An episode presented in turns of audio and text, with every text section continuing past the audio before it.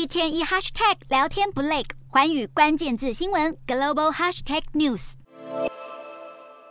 中国国家主席习近平步履蹒跚的走进金砖峰会现场，看起来不是很有精神。就在习近平走进会场时，他的随行人员正急忙跟上他的脚步。却被挡在门外。习近平回头看了一眼，一脸纳闷，然后再继续慢慢的向前走。没有了随行人员在侧，习近平站在红毯中央，看起来有点不知所措，不确定是不是要继续往前走。幸好南非总统拉马佛沙走向前与习近平致意，两人握手寒暄，化解尴尬的场面。而且习近平还不只是在这里的举止令人纳闷，像是二十二日预计应该要出席的工商论坛，习近平也意外没有现身，而是由中国商务部长王文涛代替他宣读发言。甚至在其他几个会谈的场合中，习近平也面露疲态，说话的时候也不断眨眼，看起来快要睡着了。事实上，习近平二十一日抵达南非时就已经被拍到刚下飞机的他一脸疲惫，种种迹象让外界纷纷揣测是否身体出现问题。这次中国公布的金砖峰会宣传片中，特地使用了习近平日前的发言当做影片旁白，显见习近平对于金砖的高度重视。